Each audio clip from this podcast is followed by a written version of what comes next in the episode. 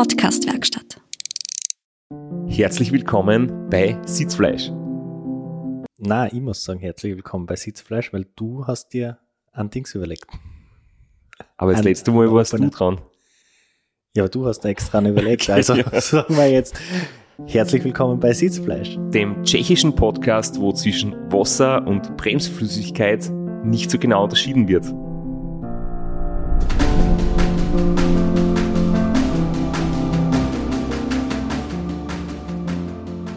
Tschechischen oder den technischen? Beides möglich. Wir haben gespannte Auflösung. ja, ich war jetzt noch ein paar Tage auf äh, Urlaub und da sind mir einige gute Intros eingefallen. Und die habe ich alle niedergeschrieben und ich habe es dir vorgelegt, dass du es absegnest. Ja, sind approved und ähm, das heißt, die nächsten paar Intros wirst du machen, außer mir fällt was, was viel besseres ein. Dann, dann bin natürlich wieder ich dran. Ich möchte an der Stelle auch nochmal Danke sagen. Ich habe ja gepostet auf meinen Instagram- und Facebook-Kanälen und quasi um Fragen gebeten, um Themenvorschläge ersucht, die wir im Podcast besprechen können. Und da sind wirklich viele Kommentare gekommen, ich habe E-Mails gekriegt und wir werden alle Fragen, die da jetzt ähm, offen bleiben, ja im Laufe der nächsten Episoden an passenden Stellen einbringen und beantworten und werden dann auch am Ende nochmal eine eigene Episode machen, wo alles, was noch nicht beantwortet ist, wir noch aufgreifen werden mit ein paar diskussionswürdigen Themen. Genau, und da freuen wir uns auch weiterhin auf, auf Feedback, auf Input und vielleicht auf Diskussionsthemen. Wir, wir scheuen auch nicht zurück, Kontroverses zu besprechen. Da gibt es ja durchaus Themen bei dem Rennen. Jetzt liegt das Rennen schon eine Zeit lang hinter dir. Ausgeschlafen sollte es sein. Die gröbsten körperlichen Beschwerden solltest hinter dir haben. Und langsam kommst wieder ins Training rein. Hast du deine Routine schon wieder aufgebaut? Bist du schon wieder im Alltag drinnen sozusagen?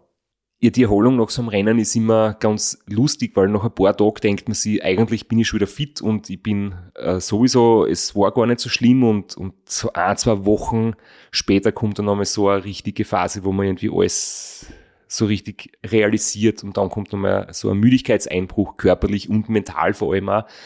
Und jetzt bin ich gerade wieder dabei, dass ich ja ins Training einsteige, weil mir das ja da hilft, wieder, wieder ja, Motivation zu finden. Da muss man sich manchmal ein bisschen zwingen zum Training. Und vom Gewichtsverlust während dem Rennen habe ich mich auch wiederholt. Ich habe natürlich jetzt viel gegessen, aber habe auch geschaut, dass sie wieder gesund ist, dass ich auf meine Nährstoffe achte, dass ich auf gesundes Essen achte und habe da wieder unser Lieblingsgetränk verwendet, nämlich äh, AG1 von Athletic Greens. Und es unterstützt die bei deiner Regeneration und ist Teil einer ausgewogenen Ernährung. Und das Beste, zumindest für mich, ist, es ist einfach schnell und einfach angerichtet und konsumiert. Einen Löffel AG1, aufmischen mit ein bisschen Wasser oder mit ein bisschen Meerwasser, je, nach, je nachdem, wie dickflüssig man sein Getränk möchte und austrinken. Mir hilft es in der Früh, um so die erste Hungerattacke bis zum Mittagessen gut zu überstehen. Und ich trinke am liebsten am Abend nach dem Training. Ich habe jetzt halt geschaut, dass ich meinen Stoffwechsel wieder ankurbel, teilweise halt äh, wenig esse in der Früh, Fettstoffwechsel trainieren und dann nach dem Training gibt es die Nährstoffversorgung, damit die Regeneration gut funktioniert und das Immunsystem gestärkt wird oder stark bleibt. Und wenn auch du AG1 in deine tägliche Routine einbauen möchtest, kannst du unser Partnerangebot nutzen unter www.sitzfleisch, na, Sitzfleisch.com slash athletic greens. wir werden den Spieß irgendwann umtragen. Da werden wir Athletic Greens sponsern. unter www.athleticgreens.com slash Sitzfleisch. Und wenn du diesen Partnerlink benutzt, bekommst du einen Jahresvorrat an Vitamin D3 und K2 und fünf praktische Travel Bags. In dieser Sonderauflage von der Transcontinental Staffel in Sitzfleisch haben wir jetzt ja zwei Termine pro Woche, wo wir quasi rauskommen. Und das hat natürlich auch ähm, neben dem, dass es ein bisschen mehr Aufwand ist für uns, aber es hat natürlich auch einige Vorteile. Und die Vorteile sind, Du hast gesagt, ich soll es sagen. Nein, ich soll sagen, ich habe gesagt, du sollst sagen, dass wir zweimal die Woche rauskommen, weil dann halt ich den Gag braucht und jetzt bin ich auch gebrieft, jetzt weiß ich es auch und bin nicht mehr so überrascht wie in den letzten zwei Folgen, wo ich noch nichts davon gewusst habe. Das wäre mein Gag gewesen. Aber jetzt. ich, ich, ich greife den Ball auf, wir kommen jetzt zweimal die Woche rauf, raus und äh, können viel schneller auf Feedback reagieren und das auch aktuell einbauen. Aber jetzt gehen wir ins Thema rein. Wir haben die letzte Episode beendet mit deinem zwölf Stunden Fazit und haben deinen großen Verfahrer angeteasert. Also das zwölf Stunden Fazit, das war um zehn am Vormittag. Und wie ist dann der erste Tag dann eigentlich bei dir verlaufen? Das erste Mal, wo ich dann wirklich gemerkt habe, dass ich ja, doch gravierende Probleme mit der Navigation wieder habe, ist, als ich von einem Streckenabschnitt auf den nächsten gewechselt habe. Und das, was ich vorher nicht gedacht habe, ist das, dass ähm, ich am Garmin Edge, ich habe den 1040 Solar verwendet, mit dem ich grundsätzlich sehr zufrieden war, weil er super lange Akkulaufzeit hat und sie eben durch die ähm, Solar, durch das Solarpanel unterwegs immer wieder ein bisschen Energie zurückholt und deswegen halt länger funktioniert. Ähm, ich habe jetzt so Streckenabschnitte gehabt von bis zu 200, 300 oder 400 Kilometer. Jetzt habe ich den ersten Streckenabschnitt fertig gehabt, habe gesagt, passt, Streckenabschnitt 2, bitte laden. Und dann habe ich gesehen, 1%, 2%, 3%. Und dann bin ich halt einfach weitergefahren.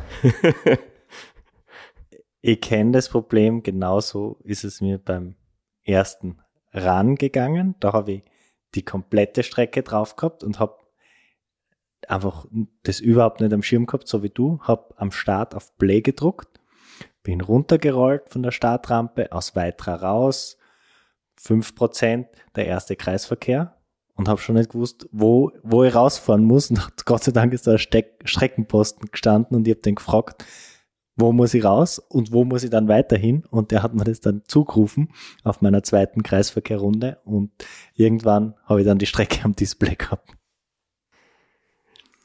Da bin ich dann, ja, mm, wieder fertig geladen, weil es halt jetzt nicht ewig lang dauert, aber doch ein paar Minuten und dann habe ich halt realisiert, okay, ich bin nicht richtig, habe umgedreht, es ist nicht viel passiert, aber ich habe dann eigentlich wieder gleich super schnell draus gelernt und habe mir für die weiteren Situationen, das ist ja dann doch irgendwie so ein, zwei Mal jeden Tag gewesen, dass ich von einem Streckenabschnitt auf den nächsten komme, dann habe ich mir währenddessen am Handy in der App die Routenplanung auch gestartet, damit ich halt dort quasi schon die neue Route habe.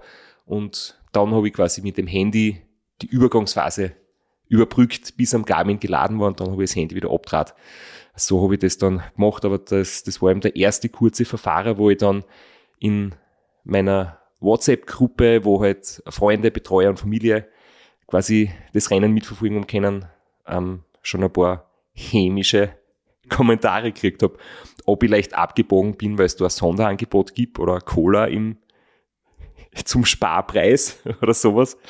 Aber na, der Grund war ein anderer. Danach ist es aber dann dann waren die nächsten 200 Kilometer vor dir und dann kann man eigentlich schon fast ein 24-Stunden-Fazit ziehen. Da ist, das war relativ ereignislos. Du warst auf der, auf der Strecke, du warst im Rennen so mittelmäßig unterwegs äh, und du hast schon auf den Tracker geschaut, was du normalerweise oder was man beim RAM oder beim Supported-Rennen dir den Rennverlauf ein bisschen vorenthalten und erst zu späterer Stunde so mitteilen. Aber wenn du auf dich alleine gestellt bist, hast das Handy gleich gezückt und am Tracker schon geschaut, wo bin ich, wo sind die anderen. Ich würde es ja bei allen Rennen immer gern wissen, aber ich bin natürlich bei vielen Rennen auf meine Crew, also auf dich unter anderem angewiesen und euch ein bisschen ausgeliefert und unsupported habe ich alles machen können, was ich wollen habe. da war mir das völlig egal, ob ihr das gut gefunden hättet oder nicht. Und ich habe natürlich von vornherein auf den Tracker geschaut, weil es einfach eine Motivation ist. Einerseits war es gleich zu Beginn, das habe ich letztes Mal schon erzählt, Orientierungshilfe, weil ich mir unsicher geworden bin und, und wissen wollte, wie die anderen gefahren sind.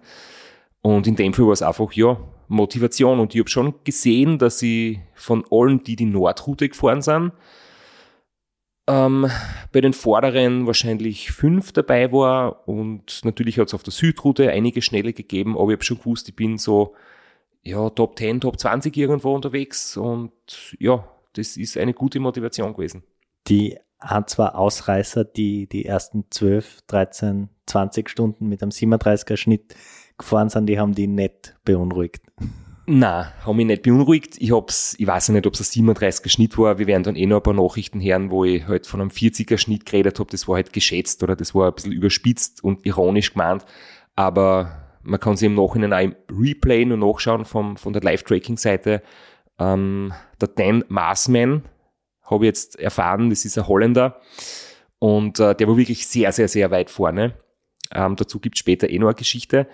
Und ich meine, dass man diesen Schnitt nicht ewig lang halten kann, war mir klar. Allerdings habe ich nicht gekannt und habe nicht gewusst, welcher Mensch steckt doch dahinter, hinter so einer Leistung oder hinter diesem Punkt auf der Landkarte. Aber das hat mich nicht wirklich beunruhigt. Nein. Du hast aber ein paar Daten und Fakten rausgeschrieben, um so ein bisschen einen Überblick zu kriegen, wie sind die ersten 24 Stunden gelaufen. Ja, und ich habe das auch mit dem Race Across America verglichen. Ähm, meine Leistung nach 24 Stunden war durchschnittlich Normalleist und Durchschnittsleistung fast identisch, weil ich sehr gleichmäßig gefahren bin. 200 Watt. Und das ist nur um 10% weniger als beim Ram, wo ich halt top versorgt bin mit Crew, mit perfekter Ernährung. Nur man muss dazu sagen, beim Ram hast du natürlich ein komplett krasses Wetter. Da fährst du durch die Wüste, da hast 45 Grad und äh, da kannst du natürlich die Leistung nicht so abrufen. Wir haben beim Transcontinental eigentlich bis zu dem Zeitpunkt sowieso, aber auch fast das ganze Rennen durch immer günstiges Wetter gehabt. Es war natürlich auch an dem Tag in Deutschland hat es ein bisschen geregnet. Es hat dann in Bosnien einmal viel geregnet. Es hat ähm, am Reschenboss etwas geregnet, aber es war nie Unwetter, es waren nie brutale Stürme. Es war nicht die befürchtete Hitzewelle, sondern es war zwischendurch nass, es war zwischendurch heiß, aber es war alles im Rahmen. Und das macht natürlich das wesentlich einfacher, mit, sagen wir mal, mittelmäßig guter Versorgung nur einigermaßen Leistung zu bringen. Dafür hast du beim RAM in den ersten 24 Stunden nur eine einzige Stopptafel und keine einzige Kreuzung oder rote Ampel und die Stopptafel wird genutzt zum Radwechsel. Also äh, die Hitze macht die langsamer, aber die, die Route kommt dir dann ein bisschen entgegen, um gleichmäßig hohe Leistung zu erbringen. Das stimmt natürlich. Ich habe trotzdem 660 Kilometer gehabt ähm, beim TCR, noch genau 24 Stunden, was aber jetzt natürlich nicht unbedingt viel über die Platzierung aussagt. Und die Sabine hat mir im Nachhinein erzählt, sie hat sehr oft müssen so Fragen beantworten, wenn Leute gedacht haben, ja, Straps ist ganz vorn oder irgendwann haben sie mir gesagt, der Straps ist in Führung, der hat schon die meisten Kilometer absolviert. Aber die Wahrheit ist halt, sie hat es dann so beantwortet wie beim Skifahren. Jemand, der in der Abfahrt die meisten Meter zurücklegt, ist meistens nicht der schnellste, weil er schlechte Linie gewählt hat und Umwege gefahren ist zwischen den Toren. Und oft ist die kürzeste, engste Linie die schnellste. Und sowas da immer. Zum Vergleich, mein Ziel beim Run war unter 24 Stunden zu bleiben. Und es sind 600 Kilometer und das habe ich knapp geschafft. Du bist dann doch unsupported mit Verfahrern, die ja wurscht sind, die ja in deine Kilometer reinzählen, die die zwar nicht näher ans Ziel bringen, aber für die Leistung jetzt doch zählen, 60 Kilometer weitergefahren. Also das ist schon ein guter Tagesschnitt. Und kurz vor ähm, der 24-Stunden-Marke haben wir schon ein Hotel gebucht, weil da habe ich schon äh, vorausgeplant. Ich habe gewusst, ähm, circa 80, 90 Kilometer weiter vorne suche ich mir ein Zimmer. Ich habe mir im Vorfeld auch schon so eine kleine Liste erstellt, weil ich sehr genau gewusst habe, wo das sein wird. Das war eigentlich genau nach Plan. Und dann habe ich eben, so wie es in den Regeln steht, von unterwegs ähm, über die App und dann per Telefon mich dort gemeldet. Ähm, ich werde später kommen, es wird wahrscheinlich kurz nach Mitternacht sein. Bitte Schlüssel rauslegen, bitte alles vorbereiten. Und dann habe ich eigentlich das Zimmer organisiert. Bevor wir jetzt zu dem kleinen Hopperler kommen, äh, können wir vielleicht die Schlafstrategie ansprechen. Also du hast bewusst dir ein Zimmer genommen und du hast dir auch bewusst drei Stunden oder mehr Zeit gegeben, um gleich am ersten Tag innerhalb der ersten 24, 30 Stunden eine sehr lange Pause im Vergleich zu den anderen zu machen. Das war von vornherein meine Strategie. Genau, geduldig bleiben, Zeit nehmen und hoffen, dass ich sehr, sehr gut durchkomme und in der zweiten Hälfte oder gegen Ende hin dann möglicherweise, wenn es sein muss oder wenn, wenn ich bis dorthin gut drauf bin, die Pausen zu reduzieren. Und dann habe ich unterwegs aber doch irgendwie erkannt, dass es ähm, sicher sinnvoller ist, abwechselnd. Also mein Plan war dann quasi einmal ein Zimmer zu nehmen und die nächste Nacht draußen zu schlafen. Dann wieder ein Zimmer und dann draußen zu schlafen, weil von den Ladetätigkeiten, also Aufladen von Telefon oder Garmin, ähm, ich habe den Dynamo und ich bin von dem her total flexibel und trotzdem ist es so, dass du halt in einem Zimmer, ähm, du kannst die duschen, du kannst auf die Körperhygiene, auf die Sitzhygiene achten und bietet einfach ein bisschen Vorteile, man schläft besser und deswegen war der Plan eben abwechselnd draußen und im Zimmer zu schlafen. Jetzt hast du dir vorher ein paar Hotels rausgesucht, hast unterwegs gebucht, hast äh, erklären müssen, dass du in einem Radlrennen bist, dass du nur drei Stunden da bist, dass sie den Schlüssel rauslegen und wenn sie Frühstück richten, du schon wieder weg bist. Und dann, was ist dann passiert? Dann ist die Müdigkeit doch ein bisschen früher gekommen als gedacht und dann hast du einen kleinen Verfahrer gehabt. Ich finde, der Verfahrer war nicht klar und ich habe schon viel Fragen gekriegt und es ist ja explizit angesprochen worden, bitte klärt uns auf, was da passiert ist. Nämlich, wenn man am Track schaut vor Halle, also äh, kurz vor Leipzig in dem Bereich, ähm, sieht man so ein bisschen Zickzack auf der Landkarten und bevor ich da jetzt darüber spreche, huchen wir uns einfach die Nachricht an, die an die Sabine geschickt habe, als ich dann im Zimmer eincheckt habe. Oh, ich bin jetzt gut angekommen und lieg schon im Bett, hab mir schnell das Leiberl ausgewaschen, mich gewaschen, die Socken gewaschen vom Regen, äh, der jetzt die letzten paar Stunden war. Und ich weiß nicht, ob du das am Tracker siehst. Aber ich komme vor, bin die letzten zwei Stunden jetzt im Kreis gefahren. Ich war so miert und die Müdigkeit hat mich so bockt und ich weiß nicht, ich bin dem Garmin und dem Google Maps am Handy, glaube ich, nicht mehr nachgefahren. Ich bin irgendwie herumgefahren und bin bei irgendwelchen Kreuzungen abbauen, ob das überhaupt nicht drin mitkriege und dann irgendwann bin ich wieder mal so richtig aufgeschreckt und habe gesehen, oh Scheiße, ich bin immer noch eine Stunde entfernt, gleich wie vor, vor, vorher. Und dann habe ich beim, beim Handy nochmal noch mal geschaut, was es ausgerechnet hat, welche Route. Und bin die Route wieder nachgefahren und da bin ich auf Feldweg, Wiesenweg und Schaudersteiner herumgefahren weil eingestellt war für Fahrrad und da hat er mich über so Feldwege geschickt zwischen die Straßen Richtung Hotel. Es war fürchterlich und dann wieder umgestellt auf Auto und dann waren es wieder 20 Kilometer bis dorthin. Also mir kommt jetzt vor, ich habe jetzt sicher zwei Stunden verschissen am Weg ins Hotel. Aber wurscht, ich knacke jetzt einmal drei Stunden und dann schauen wir weiter. Ist das Schadenfreude? Na, es, ich habe ich es ja schon gewusst, was passiert ist. Äh, aber so direkt im Moment, wo man schon so ein bisschen auch die Verzweiflung raushört, ist schon mal, äh, gibt einen guten Insight, würde ich sagen. Also es ist mega frustrierend, wenn man äh, sich sowas raussucht und dann fährt man vielleicht falsch, vielleicht kommt es einem auch noch vor, dass man falsch fährt und dann fährt man ewig dahin, schaut am Handy nach, es sind immer noch 20 Kilometer ins asiatische Landhaus, oder war der Name des, erste, des ersten Hotels oder der Pension? Asiatisches Landhaus hat es ja. Ich glaube, es war außen rot angemalt und es war ein asiatisches Schriftzeichen drauf. Ansonsten war es ganz ein normales Hotelzimmer. Ähm, aber ja, die, die, die Stunden davor, das ist war, glaube ich, einer der allerärgsten Momente im ganzen Rennen und es ist wie so oft, dass eigentlich der Beginn so fast am härtesten ist, bis man so in den Modus kommt und in den Rhythmus kommt. Und ich verstehe bis heute nicht, wie das passiert ist. Es ist mir echt unerklärlich, warum ich da so völlig sinnlos durch die Gegend gefahren bin. Ähm, ja, es hat geregnet, das Handy hat nicht funktioniert, aber ich habe da im Kopf nicht mehr funktioniert. Und das ist dann eh vielleicht ein Thema, was wir später noch besprechen, ein Thema Verkehrssicherheit, Thema Schlafentzug ohne Betreuerteam.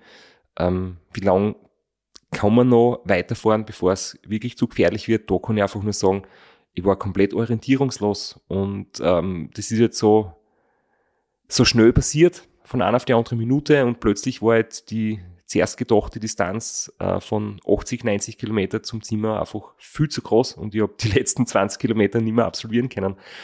Ähm, und ich habe jetzt auch schon immer wieder die, ja, die Rückmeldung kriegt von, von erfahrenen Bikepackern, dass das halt auch oft der Grund ist, warum sie keine Zimmer buchen. Weil du da nicht einfach wirklich komplett flexibel bist. Du kannst in dem Moment, wo du nicht mehr fit bist, dich einfach hinlegen und bist nicht darauf angewiesen, dass du bis zum Zimmer durchhalten musst.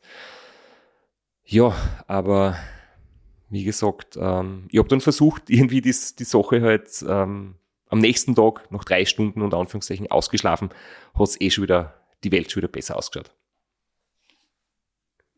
Gewohnt, also gewohnt, aber die übliche Vorgehensweise beim Supported-Rennen sind ja ganz kurze Powernaps. Äh, wie hast du da die jetzt so eine dreistündige Schlafpause gestaltet? Duschen, klar. Äh, Wäschwaschen, auch klar. Aber wie lang war dann effektive Schlaf- und Stehzeit? Es waren ziemlich genau vier Stunden. Das sieht man auf meine Strava-Files, die ich hochgeladen habe. Ich habe den Garmin immer durchlaufen lassen, damit man die Stehzeiten ganz genau nachvollziehen kann. Und ziemlich genau drei Stunden netto Schlafzeit, weil ich habe mir einfach dann den Wecker gestellt, nachdem ich äh, die Sprachnachricht an die Sabine geschickt habe, auf genau drei Stunden Schlafzeit. Und ja, danach ist es eigentlich wirklich wieder gut gegangen, weil ich meine, ich war noch nicht total zerstört. Ich war nur in dieser Phase gerade überwältigt von Müdigkeit, aber nach drei Stunden war ich wieder total klar, fit und motiviert. Trotz deiner Verfahrer, die waren ja am Weg zum Hotel, das Hotel selbst war an der Route, äh, dann hast du eigentlich gut reinstarten können und gleich auf der Route weiterfahren können Richtung Checkpoint. Haben die vier Stunden Trockenheit deinem Handy weitergeholfen? Hat dann plötzlich wieder funktioniert oder hast weitere Scherereien damit gehabt? Naja, dass das Zimmer auf meiner Route gelegen ist, hat in der Theorie so ausgeschaut. In der Praxis ist dann das Routenchaos noch ein bisschen weitergegangen, weil ich nach dem Hotel wieder ein bisschen ähm, gebraucht habe, um auf die ja, komische Route wieder zurückzukommen und das mit den letzten paar Prozenten vom Handy-Akku, weil es hat sich dann nicht mehr laden lassen durch die Feuchtigkeit. Und zusätzlich habe ich noch Ladekabel schon langsam aber sicher reduziert, unbeabsichtigt. Und ich weiß noch, ich bin beim Start noch belächelt worden, weil ich vier USB-Kabel gehabt habe. Zwei Mini-USB und zweimal USB-C. Weil ähm, SRAM-Akku und der Garmin Varia haben halt noch die älteren USB-Kabel und der Edge und das Handy haben das neue. Und ich habe gesagt, naja, ähm, was ist, wenn ich eins verliere? Und zwei brauche ich sowieso und jedes doppelt ergibt vier Kabel. Und ein anderer Teilnehmer hat gesagt, er hat nur eins mit, weil was soll passieren? und ich habe gesagt, okay, das macht die Erfahrung aus. Und ich habe dann am ersten Tag ein Kabel verloren, weil ich oft während dem Fahren umgesteckt habe. Am zweiten Tag ein Kabel verloren und eigentlich das letzte Kabel habe ich dann verloren, als das Handy schon fast den Geist aufgegeben hat. Und du hast dann nur mehr ein Mini oder ein C, was für ein USB-Format hast du dann noch gehabt übrig? Äh, ein Mini habe ich noch gehabt, ganz ein kurzes, das war glaube ich sieben Zentimeter lang, also wirklich abgemessen aufs Gramm genau das leichteste genommen. Und ich bin dann schon bei der Tankstelle gewesen, um USB-Kabel zu kaufen und habe da natürlich Karma, lässt grüßen, ein zwei Meter langes USB-C-Kabel nachkaufen müssen. Sonst habe ich nicht mehr im Bett stecken, das ist super praktisch, aber wahrscheinlich nicht beim Radfahren. Nein, es hat dann die, die, das eine Abteil von meiner Top-Tube-Tasche fast ausgefüllt und der Kabelsalat war vorprogrammiert, aber ja, besser so als kein Kabel mehr und trotzdem hat sich das Handy eigentlich nicht mehr laden lassen. Das hat sich dann auch im Prinzip das ganze Rennen eigentlich nicht mehr laden lassen und ich habe dann zum Glück auf mein Backup-Handy umstellen müssen und können, weil das war aufgesetzt mit allen Apps und das habe ich dann wirklich dringend gebraucht. Im Vorgespräch hast du es so nebenbei erwähnt und ich war begeistert, wie findig du warst. Du hast zwei SIM-Karten mit der gleichen Telefonnummer. Auf die Idee wäre ich nie kommen. Wenn du erzählst vom Backup-Handy, war für mich klar, das ist ein Handy mit einer anderen Telefonnummer. Und deswegen hören wir jetzt auch nichts mehr von dir, weil du hast ja, du bist ja nicht in den WhatsApp-Gruppen, du, äh, aber du hast es ganz clever gelöst. Ich habe gesagt, ich habe mich intelligent vorbereitet, zumindest so gut es geht. Ich habe natürlich nicht alles bedacht. Ein paar Dinge vergessen, das werde ich noch später erwähnen, aber ganz so schlecht war ich nicht. Ja, das ist unglaublich. Bin ich echt begeistert. Hellauf. Du hättest das 2 Meter Kabel natürlich so wie die alten Rennradfahrer einfach um die Schulter wickeln können, wie sie ihre Schläuche früher gewickelt haben und die Ersatzmäntel hättest du das da einfach so um, umwickeln können. Hätte sicher auch ganz stylisch ausgeschaut. Nimm ihn mit für die Zukunft. Mir ist ein Zitat von dir im Kopf vom Ra 2015, wo wir vermeintlich eine Schlafpause verkackt haben und du dann nicht in der äh, Pannenbucht, in der du gern geschlafen hättest, schlafen hast müssen, sondern zehn Meter weiter auf einem richtigen Parkplatz, wo es auch eine Toilette gegeben hat und du dich fürchterlich aufgeregt hast und dann in seinem Nebensatz ganz cool gesagt hast. Aber mit dem Koge als Teamchef wird man ja stoisch und nimmt das hin. Und konntest du auch bei deinen eigenen Fehlern stoisch bleiben, weil es ist ja nicht dabei blieben, der nächste Verfahrer war ja gleich im Anschluss. Also Verfahrer, es war natürlich unglücklich, auf alles kann man sich wirklich nicht vorbereiten, aber mit dieser abgerissenen Brücke, konntest du da stoisch bleiben oder hast du da fluchen müssen? Ja, ich habe zuerst schon kurz geflucht, dann habe ich akzeptiert, dass es so ist, dass äh, der, der Mann, der dort an der Baustelle gearbeitet hat, ähm, mir gesagt hat, er hat selbst keine Ahnung, wo eine Umleitung ist, weil er ist nicht aus der Gegend und er kann mir nicht sagen, in welche Richtung es kürzer ist, äh, die Baustelle zu umfahren. Nein, ich bin dann eigentlich stoisch geblieben, weil das ist schon interessant, wenn man eine Crew hat, wenn man einfach jemanden zum Reden hat, dann lohnt es sich irgendwie zu schimpfen und zu meckern. Wenn du allein bist, merkst du sehr bald, es hört da niemand zu und es ist verschwendete Energie und du hörst sofort auf zum Jammern und du hörst sofort auf, dich über irgendwas zu beschweren. Das ist echt, echt interessant. Man ärgert sie, finde ich, allein viel weniger, weil, weil es niemals zu einem Diskurs kommen kann, weil man niemals ins Diskutieren kommt, sondern wirklich merkt, es, es bringt nichts. Und man kann damit niemandem etwas Belehrendes mitgeben oder so, wobei das sowieso natürlich ein Schwachsinn ist, aber man ist ja trotzdem ein Mensch und hat Emotionen und ähm, oft braucht man wen, woran man sich ein bisschen reiben kann kurzfristig. Allein gibt's das nicht und da gibt's dann auch ja, diese Emotionen nicht und da ist man von Haus aus um einiges stoischer. Vielleicht sollte man kurz erklären, was Sie meinen mit dem Vorfall an der Brücke. Also es wäre die Saale, hast der Fluss, glaube ich, zu überqueren gewesen. Du hast dir auf deiner Route eine Brücke rausgesucht, über die du gern fahren möchtest und die wird abgerissen. Es ist Baustelle, du darfst nicht drüber fahren. Ja, und keine Ahnung, das sind halt Dinge, die passieren. Die passieren allen, glaube ich. Ähm, das gehört definitiv dazu. Da weiß ich ja, da bin ich nicht selbst dran schuld, ich bin mir nicht verfahren, sondern die, du stehst vor vollendeten Tatsachen, musst dort reagieren und ich habe dann ein paar Minuten mal gedacht, okay, ich schaue lieber genau, welche Umleitung ich nehme, bevor ich jetzt einfach ähm, kurz entschlossen in irgendeine Richtung fahre und dann vielleicht draufkomme, das war ungünstig. Und ja, habe dann eh recht bald wieder auf die Strecke zurückgefunden. Man sieht es ja jetzt noch am Track, wo da quasi einmal so ein U-Haken drinnen ist und am anderen Flussende habe ich dann, ja, ich glaube, zehn Kilometer später bin ich dann an der gleichen Stelle wieder vorbeikommen. Wir haben die Ernährung schon ganz oft angesprochen, aber das war eine Phase im Rennen, da warst du noch nicht so einseitig unterwegs mit Cola und Snickers, sondern da hast du noch herumprobiert. Da warst auch in Supermärkten und hast dich nicht nur auf Tankstellen verlassen. Und du hast da tagsüber das erste Mal so richtig das Unsupported Life so quasi erlebt und dich durchs ganze Sortiment gefuttert. Da habe ich, glaube ich, sogar ein Foto in meine Story gepostet, den man jetzt dann noch nachschauen kann unter den Highlights oder habe ich das an dich oder an euch geschickt? Ich glaube beides. Da warst ja. du ja noch motiviert, um beides zu machen. Ja, da habe ich gerade gefeiert, dass mein Backup-Handy oder so wieder, wieder angesprungen ist und habe natürlich sofort ein Foto geteilt. Ähm, ja, da war alles dabei. Also da habe ich sogar Eistee, Fruchtsaft ähm, gekauft, so einen Schokodrink, ein bisschen eine Hommage ans Ensure. Und ich habe dann aber trotzdem bald gemerkt, ähm, das ist gar nicht so gut. Also ich habe dann auch wirklich bewusst versucht, Fructose ähm, wegzulassen.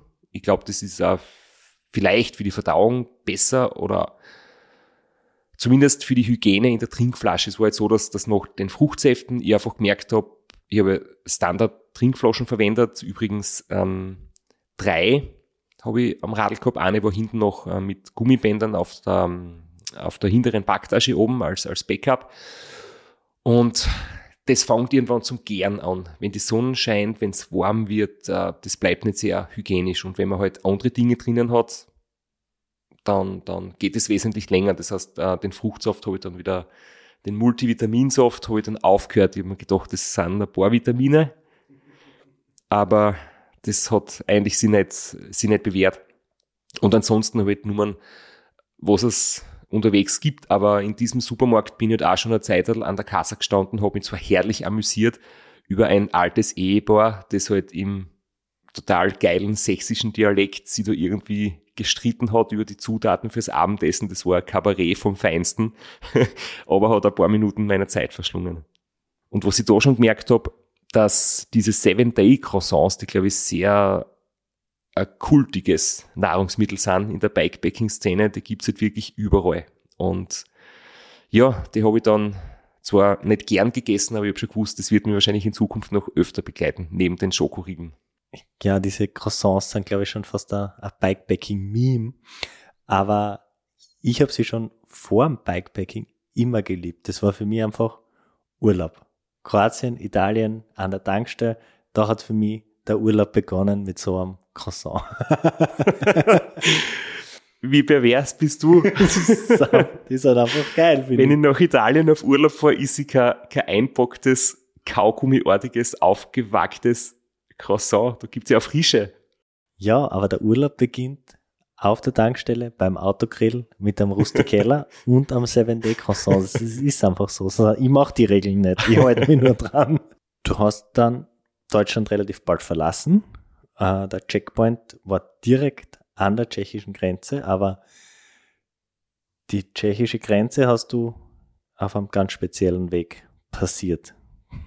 Eine typische Komoot-Geschichte. Schaut super aus auf der Karten, hat auf der Strava Heatmap gezeigt, dass da viele Menschen unterwegs sind, aber wenn ich mir das auf der Karten anschaue, bin circa 100 Meter Luftlinie neben einer schönen Bundesstraße in der Wiesen durch die, also Wiese, es war Schotter und so Pflastersteiner irgendwie auf dem Feldweg. Ähm, es war okay, aber ich verstehe nicht, warum ich dort unterwegs war. Ich bin halt meinem, meiner Route nachgefahren und bin da irgendwie auf so einem, ja, einspurigen Schotter Offroad Wegerl über die Grenze gefahren und habe mich dann dem Checkpoint 1 genähert im Glauben, ich bin auf einer super Route unterwegs, dass da daneben eine Bundesstraßen war, habe ich erst jetzt im Nachhinein gesehen.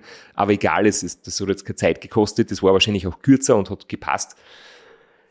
Jedenfalls, ähm, der Parcours ist dann die vorgeschriebene Passage rund um Checkpoint 1 und alle Teilnehmer, die von Süden her gekommen sind, sind quasi in den Parcours eingebogen und die meisten Teilnehmer, die die Nordroute gewählt haben, haben im Prinzip schon den Parcours früher erreicht, sind ein Stückel bergab gefahren zu Parcours Anfang und dann umgedreht und die gleiche Strecken wieder nach oben.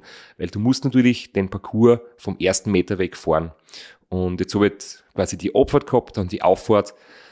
Und da war dann wieder Zeit für eine Sprachnachricht für meine Freunde und da ist auch schon der, das Schönsprechen ein bisschen abgelegt worden. Die war schon recht authentisch. Und ich muss dazu sagen, bei den Parcours ist es oft so, dass, dass ein paar Schwierigkeiten eingebaut sind und es hat auch da schon so ein paar Passagen Schotter gegeben zu Beginn. Das war wirklich nur flach, feiner, harter, schön zu fahrender Schotter, aber es hat mich dann ja schon überrascht, dass es jetzt schon mit Schotterstraßen losgeht. Jedenfalls haben wir drei Stunden Schlaf, Rast, Ruhe gegönnt in einem asiatischen Hotelzimmer äh, dann habe ich sogar einen Löskaffee gehabt am Aufstehen, in so einen Nespresso-Scheiß oder so mit heißem Wasser. Voll geil.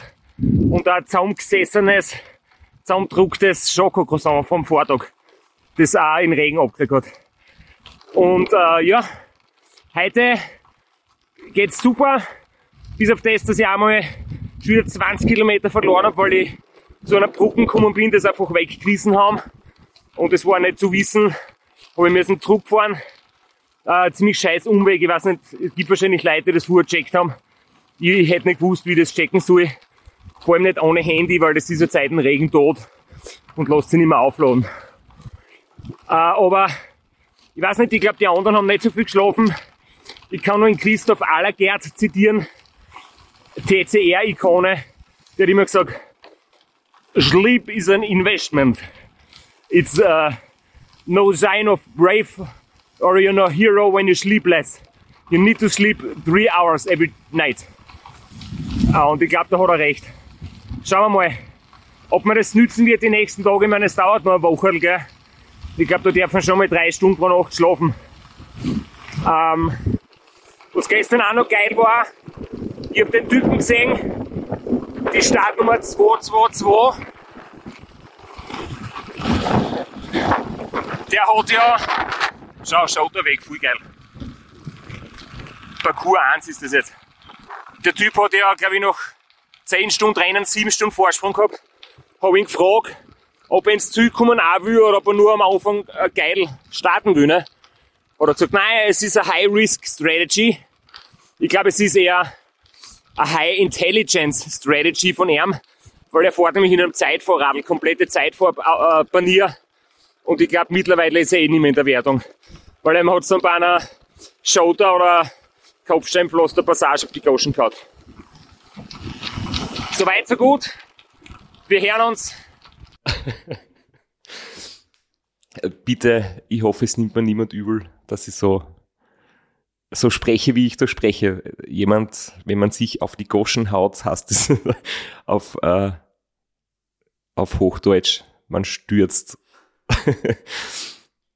Und man muss vielleicht auch dazu sagen, diese Parodie äh, war mit allerhöchstem Respekt gemeint natürlich und nicht äh, in irgendeiner Weise, äh, um, um ihn lächerlich zu machen, sondern du hast da ja wirklich viel, du hast dich viel Gedanken gemacht, du hast dich gut eingelesen und das ist auch die Strategie, die du fast bis zum Schluss durchgezogen hast. Also das war mit allergrößtem Respekt. Christoph Allergert ist wirklich eine, eine Legende dieses Rennens. Der hat es dreimal gewonnen, war immer wahnsinnig souverän und er ist wirklich so eine absolute Ikone. Und von ihm gibt es halt wenig zu lesen, wenig zu hören. Ich habe einen Podcast gefunden, wo er, der Englisch ist, den man halt als, als Österreicher hören kann. Und hat ihm das so gesagt und das haben wir natürlich gleich notiert und er hat so einen echt charismatischen belgischen Akzent. Das hat mir extrem taugt und ich muss auch sagen, ich habe jetzt mich selbst ein bisschen unterhalten müssen und habe halt mit mir selbst meinen Spaß gehabt, wenn ich versucht habe, andere Leute nachzumachen.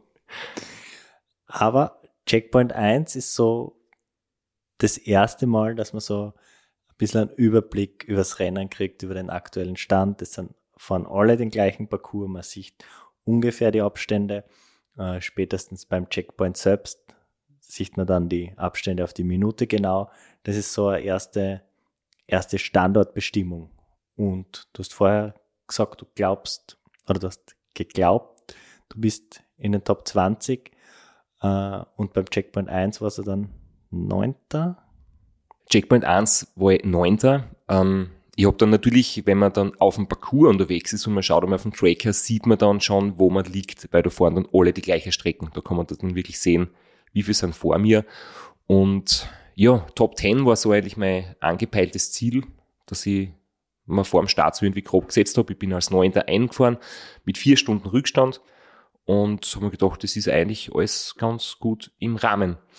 Ähm, und ich möchte nur noch zum Daniel Maßmann sagen, den wir vorher quasi auch schon angesprochen haben, der so lange Zeit so ganz weit in Führung war. Ähm, ich habe dann auch ein Interview von ihm gelesen, also er fährt öfter solche Rennen, er ist auch nicht unerfolgreich. Und er hat in einem Interview mit einem Transcontinental-Journalisten gesagt, er liebt schnelle Starts, weil die ersten Stunden machen ihm am meisten Spaß, da ist es lustig und er fährt immer so schnell weg, das ist immer seine Taktik. Und er erholt sich davon auch gut. Aber er hat jetzt wirklich mit schmalen Reifen und Zeitvorrat, das ist einfach bei dem Rennen wirklich die falsche Ausrüstung. In dem Fall kann man sagen, falsch, nicht nur gewagt, sondern falsch, weil es sind nicht viele Passagen drinnen, Offroad mit Schotter oder Pflastersteine und das hat ihm dann leider halt auch mitunter dieser Sturz hat ihn dann auch so langsam gemacht und wie er sich quasi vom Sturz wieder aufgerappelt hat ähm, und ich vorbeigefahren bin, haben wir uns dann halt kurz getroffen. Aber beim Checkpoint 1 hat es dann ein ganz anderes Thema gegeben für mich. Genau, wir haben in der letzten Episode, wollten wir deinen Ruf so ein bisschen wiederherstellen und sagen, du bist ja eigentlich eh handwerklich ganz geschickt und ein guter Radlmechaniker. Und dann hast du ein Schaltungs- und aus dem Schaltungsproblem ein Bremsproblem gemacht. ja, jetzt lösen wir das Intro auf, gell? wo wir gesagt haben, zwischen Wasser und Bremsflüssigkeit wird nicht so genau unterschieden. Ähm, es hat in der Anfahrt wirklich so ein paar hundert Meter vor dem Checkpoint, wo man dann absteigt und seine Privé-Karte stempeln lässt. Das ist sozusagen der offizielle Prozess ähm, beim Checkpoint. Ähm, habe ich gemerkt, ich kann hinten nicht mehr nach unten schalten. Nach oben schon, nach unten nicht mehr. Ähm, was kann sein? Dann kurz nachgedacht, äh, logisch denken, woher kann der Fehler kommen? Es kann nicht der Schaltakku sein, weil das Lampe leuchtet grün und wäre der Akku leer, kannst du weder nach oben noch nach unten schalten. Das heißt, es muss ein anderes Problem sein. Ähm, ich habe dann auch versucht, vorne zu schalten. Geht auch nicht, weil du musst ja beide Hebel bei der SRAM E-Tab parallel betätigen. Geht nicht, weil eben der rechte Schalthebel offensichtlich nicht mehr funktioniert. Das heißt, ich habe gewusst, es liegt am rechten Schalthebel. Dann habe ich geschaut, vorne ist eine kleine Batterie drinnen, die normalerweise jahrelang haltet und die wird da am Garmin angezeigt als voll. Und ich gedacht, okay, die Batterie ist auch voll, aber es kann ausschließlich nur die Batterie sein. Es gibt keine andere Möglichkeit von der Logik her. Und dann war mir klar, nachdem ich den Stempelküder bei Checkpoint 1 ähm, muss ich das Batteriefach öffnen und meine Ersatzbatterie, die ich dabei gehabt habe, einbauen. Ich muss kurz sagen, ich bin seit März auch mit SRAM unterwegs auf meinem Gravelbike und ich habe mir immer die Frage gestellt, ja klar, der hintere Akku, den, den verstehe ich, aber wie gehen die Schalthebeln? Mir hat nie jemand gebrieft, ich weiß nicht, ich nehme an, die werden irgendwie mit Strom versorgt, aber wo und wie, keine Ahnung. Und nachdem man in keiner Beschreibung nirgends das gestanden ist, mich niemand gebrieft hat, ich wäre überhaupt nicht auf die Idee gekommen, dass da eine kleine Knopfbatterie drinnen ist, äh, wieder was gelernt von dir und jedenfalls das jetzt auch am Schirm, dass die leer werden kann. Du weißt wahrscheinlich auch nicht, wo sie drinnen ist, gell? Na, ich hätte mal den, die Plastikkappe runtergenommen und geschaut und dann nochmal ein bisschen herumgeschraubt. Aber ich glaube, das war ja dann das Problem, das du auch gehabt hast. Ja, ich habe mir dann gedacht, das sind aber ganz eigenartige Schrauben, so kleine Torx ähm, Imbus, die man eigentlich sehr, sehr selten verwendet, die auf keinem Minitool drauf sind. Und ich mir gedacht, okay, die ist sehr, sehr gut versteckt, die Batterie, weil man sie normalerweise jahrelang nicht braucht. Und habe dann dort ähm, beim Checkpoint, das war so ein, ein Hotel, Gasthaus oder irgend sowas ähnliches, habe ich dort unten an der Theke gefragt, ob sie vielleicht einen Werkzeugkoffer haben, weil das Tool habe ich nicht dabei gehabt. Dann ist der Hausmeister gekommen mit so einem rostigen Werkzeugkoffer, hat mir so einen, einen Bitsatz gegeben mit allen möglichen Einsätzen. Und ich habe dann so einen kleinen Torx gefunden und habe das vermeintliche Batteriefach geöffnet. Und äh, als ich die Schrauben aufgemacht habe, habe ich schon gemerkt, oh, jetzt habe ich es entdeckt, weil es war nämlich Wasser bei der Batterie und es rinnt die Flüssigkeit heraus. Ja, jawohl, Strasser gut gemacht. Äh, logisch, durch den Regen kommt Wasser zur Batterie, dann gibt es einen Wackelkontakt, funktioniert nicht mehr. Ich habe noch nicht gemerkt, dass sie mir selbst die Bremsflüssigkeit ausgelassen habe, weil ich habe halt auch noch nie eine Bremsflüssigkeit äh, nachgefüllt oder mich mit dem beschäftigt und ja, für viele jetzt wahrscheinlich herrlich amüsant und beschämend für mich, aber ich habe es einfach nicht gewusst. Das heißt, du hast deine Bremse entlüftet, ohne es zu wollen, oder? Ja, entlüften weiß ich nicht, ob der richtige Ausdruck ist. Auf jeden Fall ist es dann auch nicht mehr gegangen. Ich habe gewusst, okay, ich habe mir jetzt gerade selbst ein richtiges Ei gelegt, habe dieses Fach wieder zugeschraubt und habe unten auf der Unterseite entdeckt, dass es so ein Batteriefach gibt, das man mit einer Münze, mit einem Euro oder so, mit so einem Schlitz aufmachen kann. Habe die Batterie getauscht, Schaltung hat wieder funktioniert, Bremsen nimmer. Es war der Hebel für die hintere Schaltung, das heißt auch die hintere Bremse hat nicht mehr funktioniert. Immerhin, das weiß ich noch von meinem äh, Radsport-Lehrwartkurs, 80% der Bremsleistung kommt über die Vorderbremse. Also du warst zumindest nicht komplett fahrlässig unterwegs. Das Ganze eine Dreiviertelstunde dauert und ich habe dann gesagt, okay, was, welche Möglichkeiten habe ich jetzt? Ich habe wirklich schon befürchtet, wenn jetzt dieser, dieser Schaltmechanismus komplett kaputt ist, ich werde wahrscheinlich das Rennen aufgeben müssen, weil ich glaube, man findet unterwegs nirgendwo einen, einen Schalthebel. Und das heißt, ich hätte müssen, ja, irgendwie das Rennen abbrechen, auch nachdem es die Schaltung wieder funktioniert hat und es hat in Dessin, eine Stadt, ähm, ein paar Dutzend Kilometer weiter, einen Radlshop gegeben, das habe ich im Handy noch gefunden und da sollte ja vor sechs noch dort sein. Bin ich mit der Vorderbremsen weitergefahren und habe dort zum Glück wirklich einen Mechaniker sofort getroffen. Das war so ein Ein-Mann-Radgeschäft und der hat das angeschaut und wir haben uns mit, mit Gesten eigentlich verständigt. Er hat sofort gewusst, was los ist und hat es repariert. Flüssigkeit nachgefüllt, entlüftet und nach zehn Minuten war die Bremsen wieder super gut beieinander und ich habe dann ja ganz normal weiterfahren. Wann warst du am Checkpoint? Wie weit war der Radlshop weg und wie viel Zeit hast du gehabt für diesen Husarenritt ohne Hinterbremse, um noch rechtzeitig während der Öffnungszeiten zum Radlgeschäft zu kommen? Es waren vom Checkpoint bis zum Radlgeschäft ca. 40 Kilometer, wellig, mit einigen Abfahrten, aber alles mit der Vorderbremse gut zu fahren. Und ich war dann um 17.30 Uhr ähm, dort und habe so ein durchgeschwitztes Croissant gegessen, während der Mechaniker meine Bremsen gerichtet hat. Obwohl zum Zeitpunkt der Aufnahme erst eine Episode veröffentlicht war, ist schon ganz viel Feedback gekommen, genau zu solchen Technikfragen. Wäre es nicht besser, mechanische Schaltung? Wären nicht mechanische Scheibenbremsen besser? Wären nicht x Dinge besser? Vielleicht sogar normale Bremsen? Und äh, nachdem das so ein großes, so ein großer Komplex ist, besprechen wir den in einer, in der Feedback-Episode extra und bauen den jetzt nicht da, quetschen den jetzt da nicht zwischen rein, weil da gibt es auch einiges dazu zu sagen. Ich kann zu dem Thema auch sehr viel sagen. Ähm, ich finde, kabellos muss es gar nicht sein, weil wenn du Kabel hast, beim Mitkonkurrenten kann dir das alles nicht passieren. Ähm, ich finde, generell hat schon auch viele Vorteile, aber das besprechen wir wirklich in einer extra Episode. Ich glaube, du hast da deine Erfahrung gemacht. Und Bin bevor wir jetzt drin in einer Erfahrung, aber vielleicht gibt es dann schon eine gute Lösung bei der Feedback-Folge. Wir beenden das jetzt da. Einfach, wir machen einen harten Cut, weil uns fällt kein schöner Abschluss ein. Aber wir werden anteasern, wie wir nächsten Dienstag dann weitermachen. Und zwar machst du die auf den Weg zu Checkpoint 2 durch teilweise bekanntes Terrain. Der heißgeliebte Fernpass wird auch vorkommen. Der Weg ist sehr lang vom Checkpoint 1 zu Checkpoint 2 und ich kann nur eins vorweg schicken, jetzt haben wir drei Episoden gebraucht, bis ich bei Checkpoint 1 bin.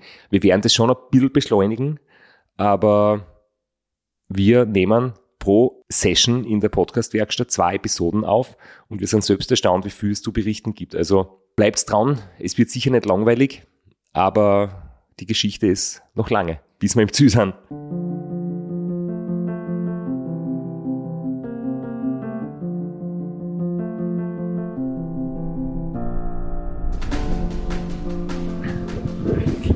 Ein bisschen Ladung hat mein Telefon wieder.